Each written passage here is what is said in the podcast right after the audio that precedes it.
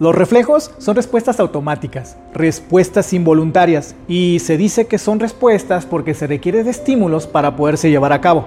Por ejemplo, estímulos como el dolor o el estiramiento muscular pueden generar reflejos de retirada y reflejos de estiramiento, ambos capaces de producir respuestas motoras, es decir, movimiento corporal lo que llevó a la teoría de creer que los reflejos eran la base de un comportamiento más complejo.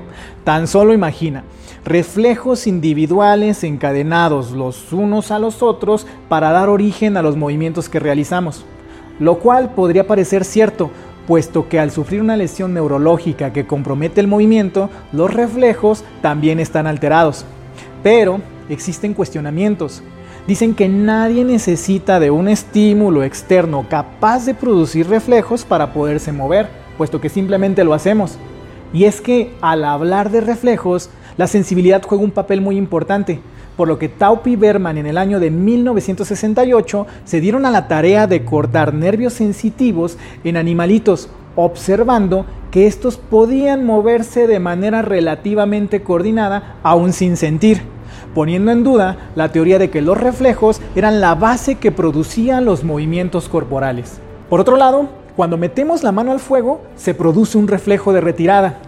Sin embargo, al observar a un niño en un incendio, somos capaces de vencer los reflejos para poderlo rescatar, llegando a la conclusión de que los reflejos no son un elemento base para la producción del movimiento corporal, pero sí un componente esencial para la regulación y el control de los movimientos que realizamos.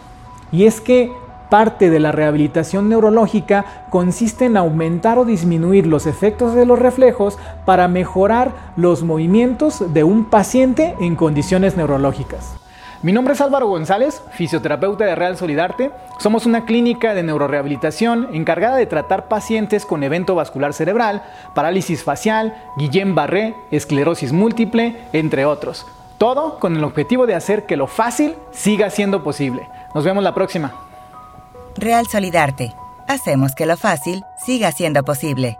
Agenda una cita www.realsolidarte.com